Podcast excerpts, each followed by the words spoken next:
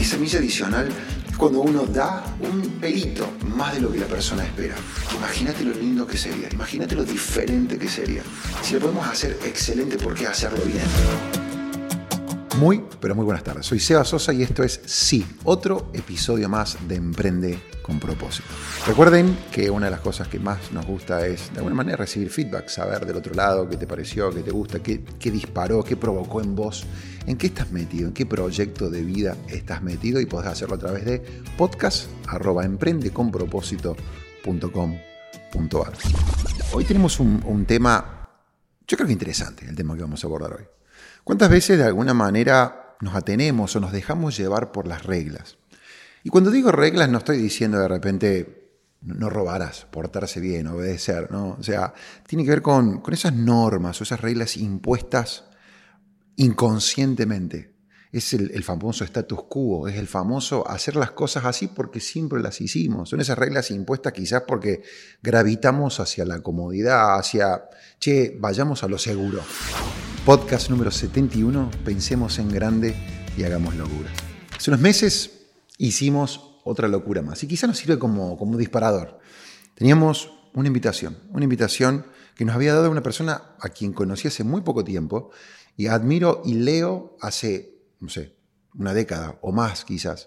John Maxwell. Muchos de ustedes, si nos vienen siguiendo, si han escuchado un podcast, si me siguen en Instagram, en las redes, cualquier lugar, Saben que es una persona, es un autor, es un conferencista, es una persona reconocida por su grado de influencia en el mundo de los negocios, en el mundo también de las organizaciones sin fines de lucro, un líder.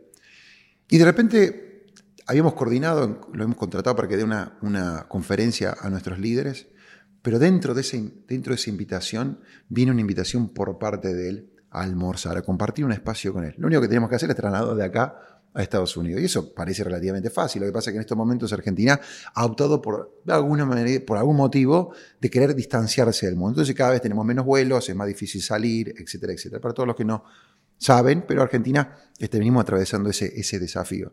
Entonces, todos los vuelos que intentábamos conseguir se le programaban, se cancelaban, al borde de decir imposible, no podemos hacerlo, qué pena, levantar el teléfono y llamarlo a nuestros colaboradores y decirle, che, si John, que realmente lo estamos viendo muy difícil, dijimos, encontramos una ventanita, encontramos una ventanita para salir por un país limítrofe, hacer, ¿no es cierto?, congeniar con otras personas, que también nos subiéramos a un vuelo charter y entrar, pasar por Asunción, y ahí nos tomamos lo que vendría a ser una suerte de avión, estos colectivos, ¿viste? Nosotros le llamamos los lecheros, le llamamos en Argentina, ¿viste? Que va parando. Entonces, me hizo acordar a las épocas cuando yo era estudiante, eh, cuando estaba en Estados Unidos y tenía un presupuesto muy chiquito que mis padres me daban, y mis padres vivían en Bielorrusia, y yo salía de un pueblito donde estaba y de ahí paraba, ¿no es cierto?, en Chicago, y de Chicago paraba en Nueva York, y de Nueva York paraba después en Varsovia, de Varsovia paraba o en Frankfurt, y llegaba tres días más tarde a Minsk, Bielorrusia, donde vivían mis padres. Fue algo parecido.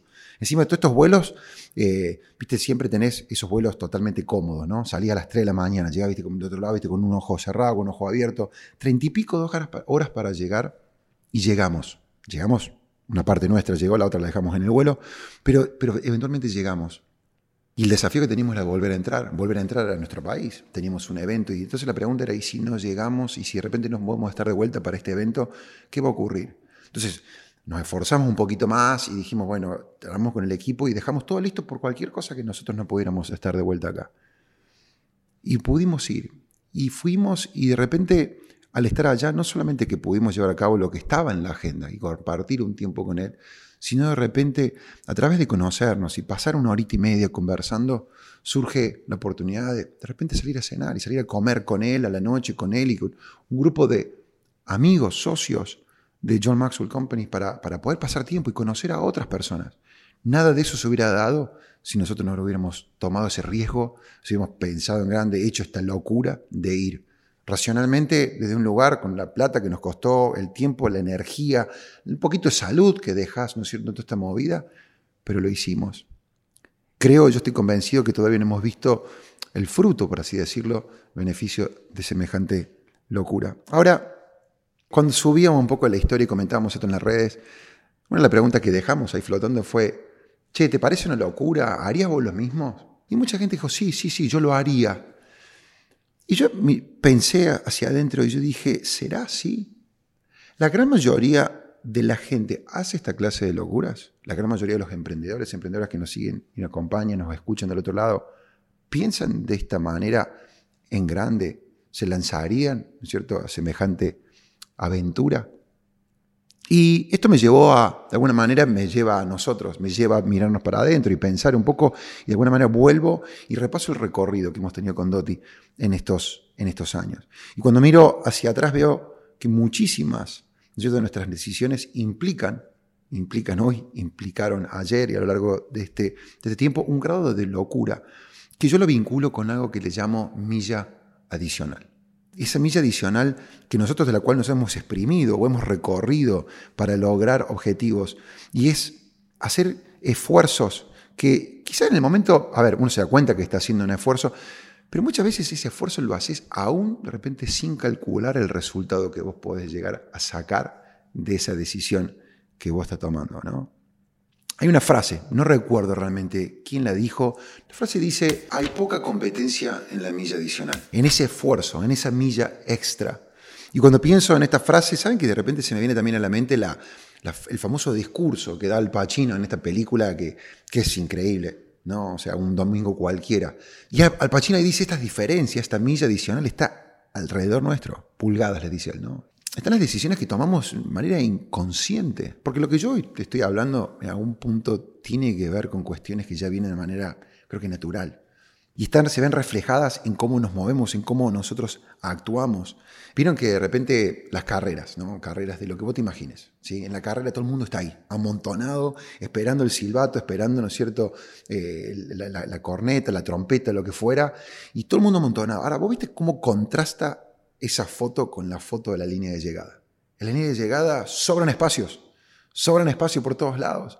A lo largo de esa carrera, ya sean 42 kilómetros, 21, sea, una, sea Fórmula 1, se fueron generando en el acumulado esas milésimas de decisiones, fueron sumándose y generan espacios entre las personas. La vida es tal cual así. La foto de largada contrasta mucho con la foto de llegada. Y es en esa en, esa, a lo largo de esa competencia que se da, ¿no es cierto?, la milla adicional. Lo que yo entiendo por milla adicional es cuando uno da, cuando uno hace un pelito más de lo que la persona espera. ¿Y qué es lo que espera? ¿Cómo sé lo que la gente espera? Y son estas famosas reglas que te digo yo cuando arrancamos un rato. Y vos decís, ¿qué reglas me estás hablando, Seba? Son estas reglas que no están escritas en ningún lugar, pero son las que esperamos de alguna manera y ya están como que preseteadas dentro de nuestra cabeza. Yo voy por la calle, voy al súper a hacer las compras y yo espero encontrarme con esta actitud de la cajera. ¿Cierto? Yo espero encontrar estos productos. Si yo de repente encuentro un producto que supera, ah, mirá, esto, pero hace cierto tiempo que no lo veía. O de repente la cajera me mira como me dice, imagínate una sonrisa, como un concepto, te subís al colectivo, un chofer de un colectivo que te sonríe y te diga buen día. Eso es milla adicional, eso es un concepto, está fuera, es impensado. Que hoy alguien te diga buen día, por favor, ¿cómo le va? Y no me preguntes cómo, todavía no tengo ni idea cómo es ni cuánto da. Pero de alguna manera esto termina teniendo un impacto. Yo tengo el privilegio de tener a Doti a mi lado, que es un ejemplo de, persona que piensa en esto de milla adicional. Que siempre es como que pienso en, dar un poco más, a veces un poco bastante más, ¿no? Viste, cuestión de, y si lo, si lo podemos hacer excelente, ¿por qué hacerlo bien? Si lo podemos, si podemos dar esto, a tal punto donde muchas veces tenemos discusiones y tenemos este, este, álgidos debates, ¿no es cierto? Apasionados debates, digamos, en caso de decir, ¿hace falta esta cuestión? Hace unas semanas publiqué otro comentario, eh, cuando hace el Día del Niño, ¿no? Y contaba la historia detrás de nuestro primer evento hace muchos años que hicimos y se empezó a convertir en una tradición. Comenté brevemente lo, lo que fue allá por el año 2010. Kids Tour le pusimos a este evento. Vino un día Doti y me dice, tengo una idea. Y generalmente vos tenés que saber que si vos sos parte acá del equipo, cuando Doti dice que tengo una idea, o a veces, a veces yo, a veces me miran a mí también, pero yo generalmente cuando viene Doti me dice que tiene una idea, tiemblo, ¿no? Este, y, el departamento de finanzas generalmente también, digamos, la, pasa un poquito. Eh, dice, mirá, se acerca el Día del Niño. Se acerca el Día del Niño, yo estaba pensando, ¿qué te parece si para el Día del Niño organizamos un evento, imagínate, un espacio verde y todo lindo, y que esto, que el otro, invitamos a los niños, a las familias de las personas que trabajan en RIMAX, que puedan venir con sus hijos y pasarlo bien? Interesante, digo, interesante, un lindo concepto, ¿no es cierto? Sí, y, para dice que no, no, no terminé, imagínate que va a haber juegos, y va a haber payasos, y, va a haber comida, imagínate que va a haber este, puestos, ¿no es cierto? Va a haber eh, pochoclos, palomitas, no sé cómo le llamaba Pururú, le llamamos en Córdoba, ¿viste? Que se va a hacer, entonces, y la gente va a comer, y que esto y lo otro, buenísimo, digo, suena como, no sé, Disney llegó a a Argentina, decía yo, digo, ¿quién se va a encargar? ¿Cómo se va a financiar? Que esto y lo otro. dice, no, no, esto, esto no va a tener, lo, más interesante de esto, Sebastián, es que esto no va a tener ningún costo. La gente va a venir y gratis va a venir y va a disfrutar. Entonces digo, bueno, si la gente no va a pagar, ¿quién, quién, quién paga? No, no, dice, este, lo vamos a pagar nosotros. Y yo digo, nosotros sería, nosotros sería quién? O sea, ¿quién sería nosotros? No, no, nosotros, nosotros, dos, la marca, Rimax, que esto, que lo otro, qué sé yo. Imagínate lo lindo que sería, imagínate lo diferente que sería. Digo, sí, me parece, está buenísimo. Digo, el único tema, digo, yo como cuerno. Porque, a ver, si hubiera venido otra persona que de repente, viste, eh, no tenía ni idea, pero, pero, mi socia sabe perfectamente, nuestros libros no cuadraban, no cerraban, les debíamos plata. Nosotros teníamos que cambiar, viste, de camino todos los días cuando veníamos de casa a la oficina, porque, viste, el puesto de flores, al puesto de diarios, al puesto, ¿no es cierto?, de supermercados, o sea, todo el mundo le debíamos plata. Y ella viene con una idea para seguir endeudándonos. Entonces, ¿y cómo lo vamos a hacer?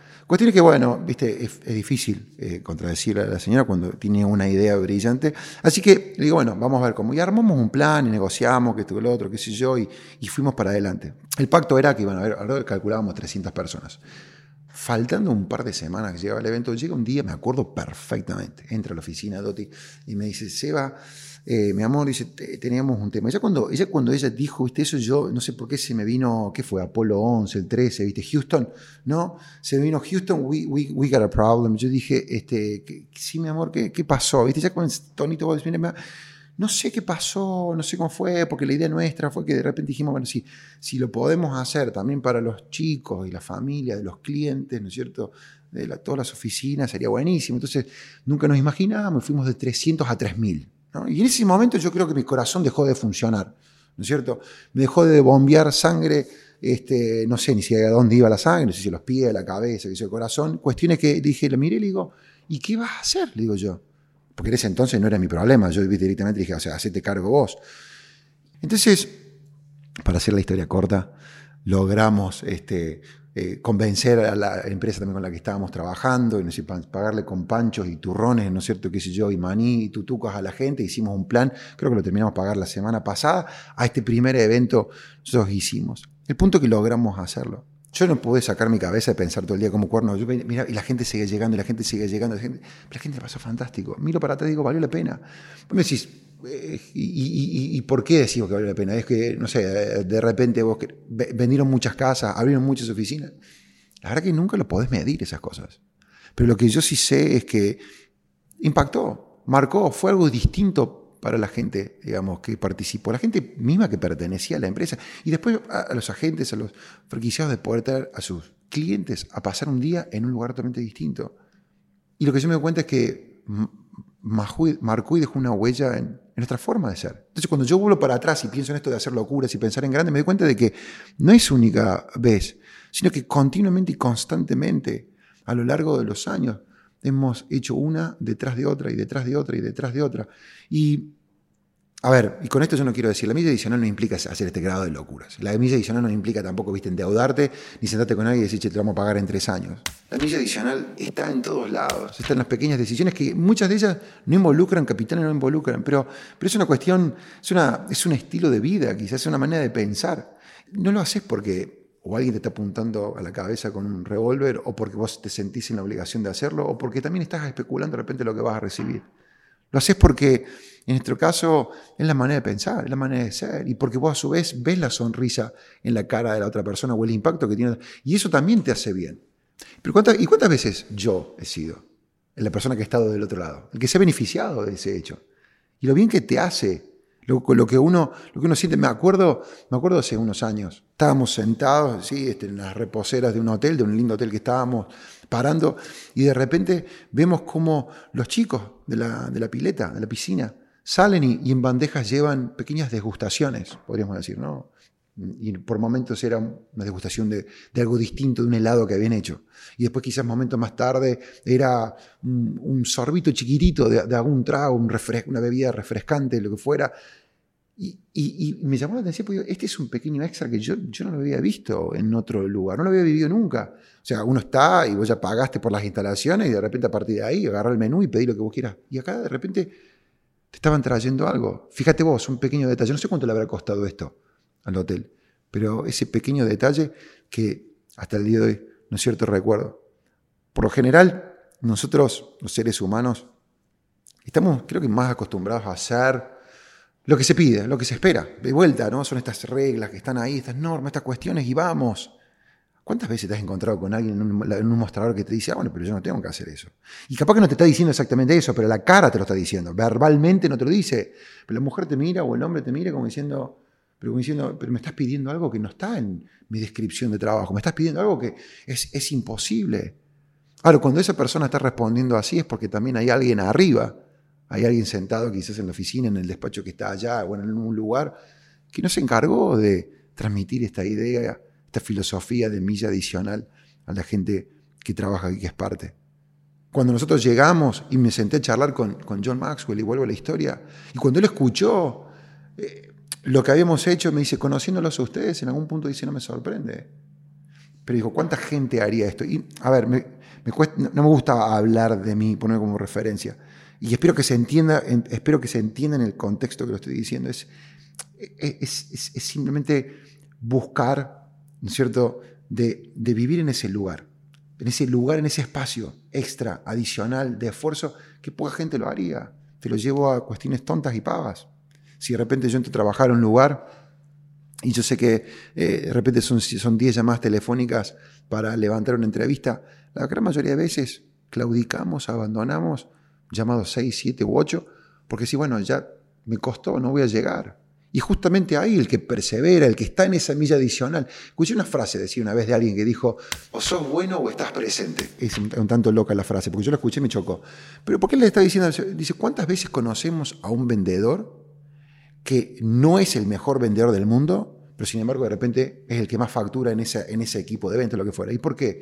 Porque muchas veces cuando vas a una concesionaria o a una tienda de ropa, la persona que está presente es la persona que se lleva el beneficio de estar ahí, mientras que el resto de la gente dijo, ¿sabes qué? Me voy a dormir la siesta o me voy. Esa persona siguió estando presente, esa persona eligió no tomarse los cinco minutos de break, esa persona, yo puedo contar casos de gente en RIMAX que ha estado de repente sentado eh, en la oficina mientras que el resto de la gente se fue a jugar a las bochas, a tomar un trago, lo que fuera, y esa persona dijo, ¿sabes qué? Yo voy a hasta que las velas, ¿no es cierto? Hasta, las cuantas horas.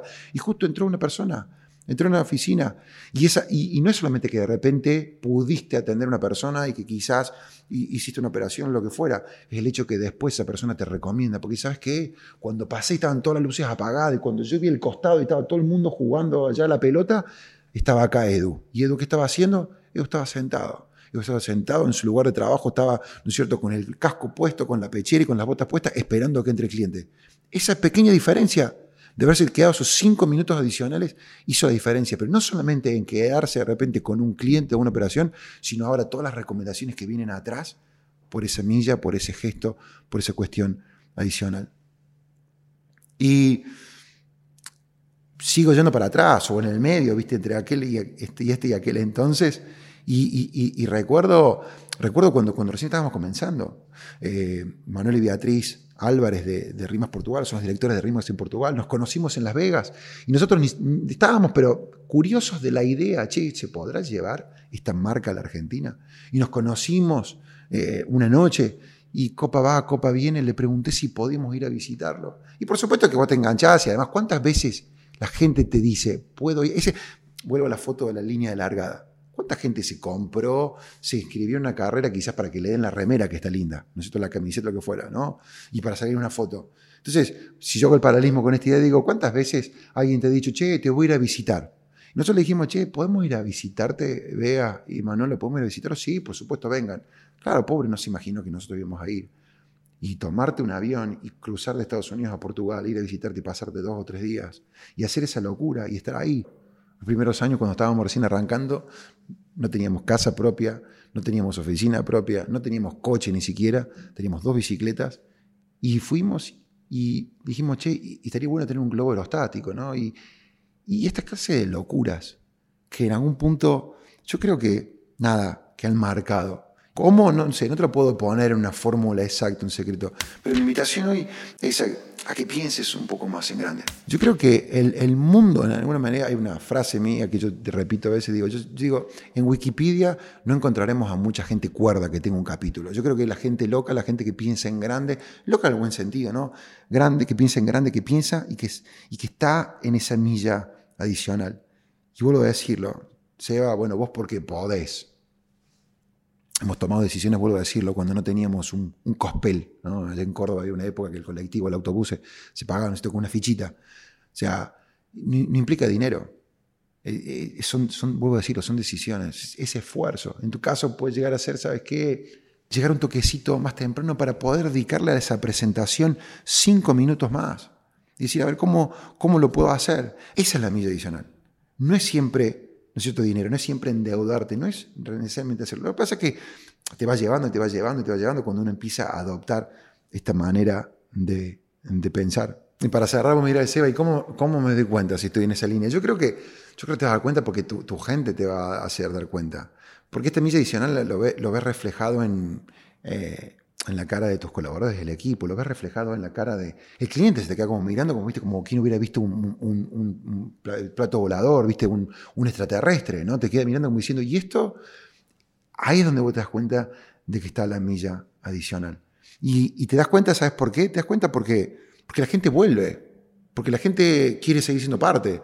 Cuando pensás y cuando vivís ahí, en la milla adicional, lo llevas y lo trasladas de una manera inconsciente a todos lados y se mueve en la vida personal y en, tus relaciones, en tus decisiones, y no estamos, como decía yo anteriormente, especulando con cuál será el resultado si lo hacemos. Y después, como en realidad no es arte de magia, pero a veces decimos, pero simplemente por añadidura, viene, los resultados vienen solos. La milla adicional está en todos lados. Están las decisiones que tomamos de manera inconsciente. Pero mi invitación hoy es a a que pienses un poco más en grande. Espero que ustedes lo hayan pasado tan bien como lo pasé yo. Desearles lo mejor en sus proyectos, en sus sueños, en sus emprendimientos, en tu trabajo. Puedes verlo también, además de escucharlo en todas las redes. Puedes seguirnos ahí en Instagram, Sebasos Emprende, y si no, también este, verlo en YouTube, nuestro canal de Emprende con propósito. Y como nos gusta decir a nosotros, abraza un propósito, desafía al mundo e inspira a otros. Un beso grande. Esto fue Emprende con propósito. Seba Sosa.